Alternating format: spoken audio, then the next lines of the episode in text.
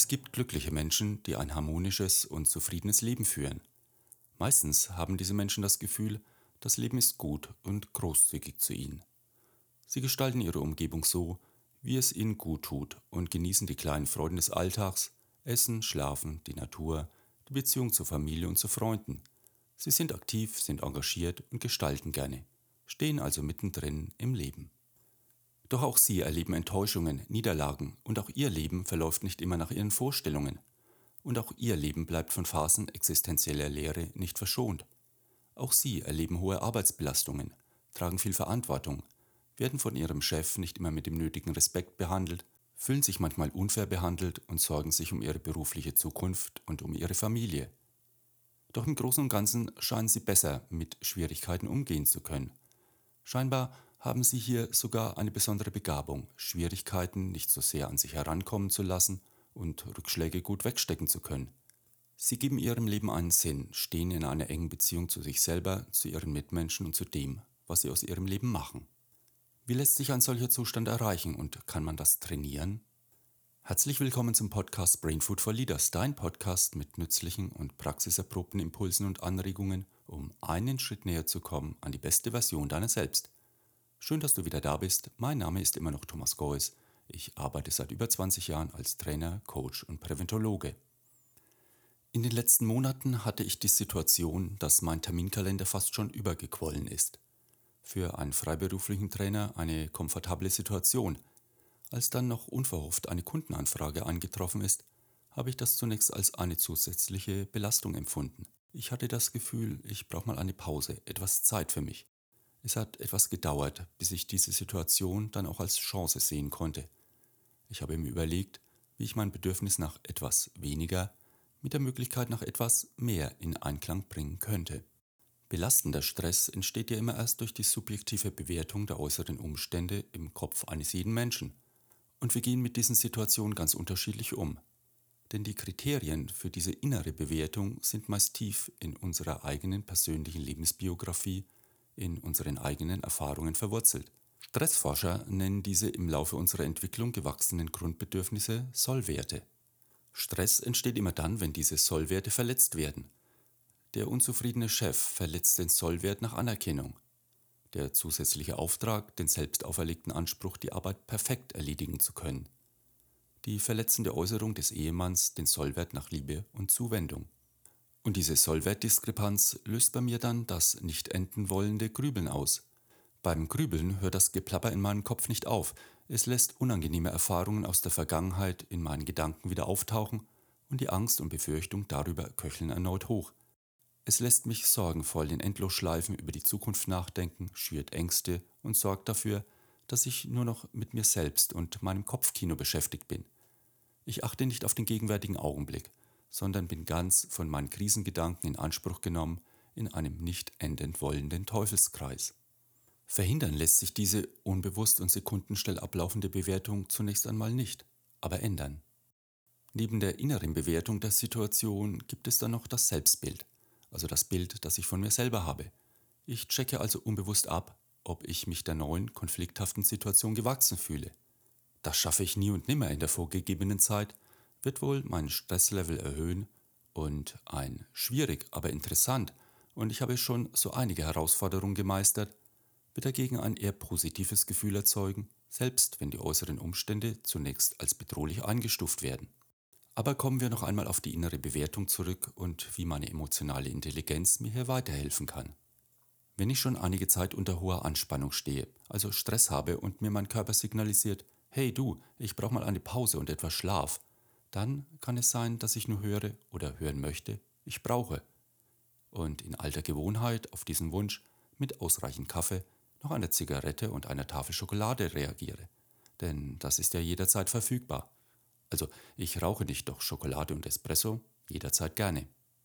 Emotionale Intelligenz sorgt für ein Gleichgewicht zwischen Gefühl und Vernunft und emotional intelligent hier zu handeln würde bedeuten, Zunächst einmal den Bedürfnis- und Gefühlszustand zu identifizieren, also Müdigkeit, Erschöpfung und das Bedürfnis nach Erholung, Ausruhen und nicht Hunger auf Süßes, Nikotin und Koffein.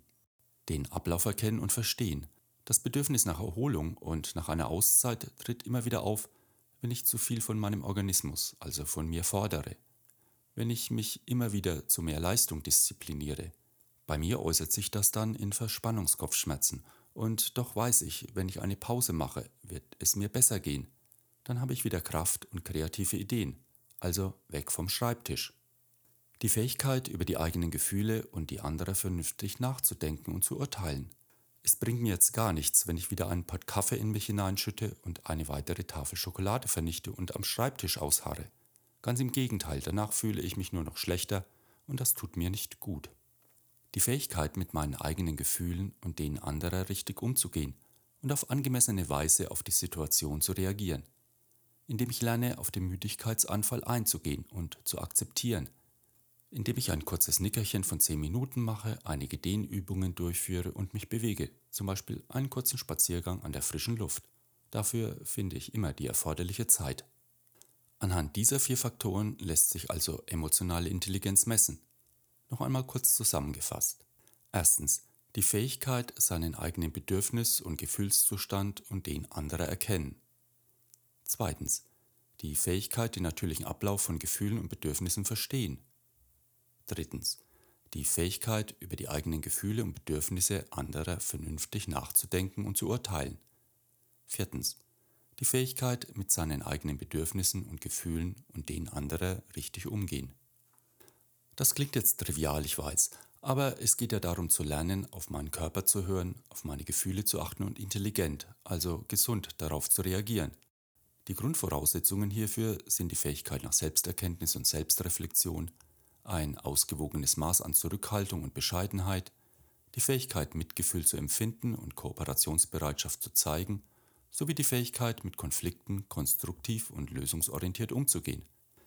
Alles elementar und jeder von uns ist sicherlich überzeugt, alles hervorragend zu beherrschen, oder? Gefühle sind für die Vernunft unentbehrlich, denn es macht wenig Sinn, wenn mein Verstand mir nach einem anstrengenden Arbeitstag noch eine Einheit Sport verschreibt während mein Körper sich nach einer Pause sehnt und ich trotz aller inneren Widerstände meine Laufschuhe schnüre und die sportliche Betätigung wie eine weitere Arbeitseinheit pflichtbewusst abarbeite.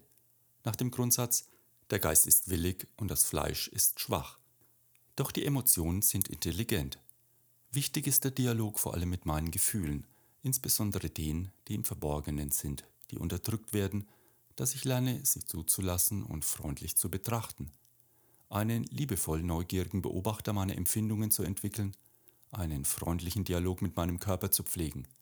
Denn es ist keine Schande oder Niederlage zuzugeben, dass es jetzt nicht mehr geht. In meiner Podcast-Episode Ich sollte mehr auf meinen Körper hören, habe ich das Zusammenspiel zwischen Körper sowie emotionalem und kognitivem Gehirn erklärt. Arbeiten die Systeme zusammen, dann gestalten und realisieren sich die Gedanken und Entscheidungen auf ganz natürliche Weise und laufen ab, ohne dass wir dem besondere Aufmerksamkeit schenken. Im alltäglichen Leben bezeichnen wir diesen Zustand, in dem alles ganz natürlich und ohne jegliche Anstrengung passiert, als Kohärenz. Ohne uns groß anzustrengen und lange nachzudenken, fallen uns die richtigen Worte ein, wir treffen die richtigen Entscheidungen, wir handeln zügig und effizient. In dieser Verfassung sind wir auch eher bereit, uns auf Unvorhergesehenes einzustellen, da unser Körper sich in einem optimalen Gleichgewicht befindet.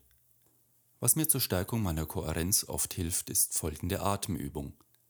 Ich atme dreimal bewusst ein und aus und versuche dabei doppelt so lange auszuatmen als einzuatmen. Das beruhigt meinen Puls und signalisiert meinem Körper, alles ist in Ordnung. Als nächstes richte ich meine Aufmerksamkeit gezielt auf meine Herzgegend und stelle mir vor, wie ich durch das Herz oder durch den Brustbereich atme.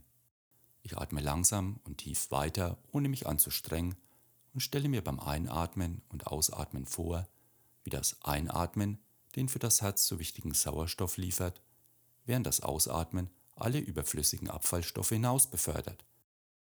Ich verfolge dabei ganz bewusst die langsam fließende Bewegung des Einatmens und des Ausatmens, mit denen mein Herz sich an der erfrischenden Luft erfreut. Ich empfinde das als Geschenk, das ich dankend annehme. Ich spüre die Wärme, die sich in meiner Brust breit macht und wie mich ein Gefühl von Dankbarkeit und Stimmigkeit erfüllt. Nach einigem Üben genügt schon die Erinnerung an dieses angenehme Gefühl, um sehr schnell meinen Herzschlag in Stresssituationen zu beruhigen. Das wirkt sich rasch auf mein emotionales Gehirn aus, dem so körperliche Stabilität signalisiert wird. Das emotionale Gehirn wiederum reagiert auf diese Nachricht, indem es die Kohärenz des Herzschlags verstärkt.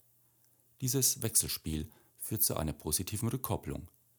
Die Übereinstimmung zwischen meinem Herzen und meinem emotionalen Gehirn stabilisiert mein autonomes Nervensystem, das Gleichgewicht zwischen Sympathikus und Parasympathikus.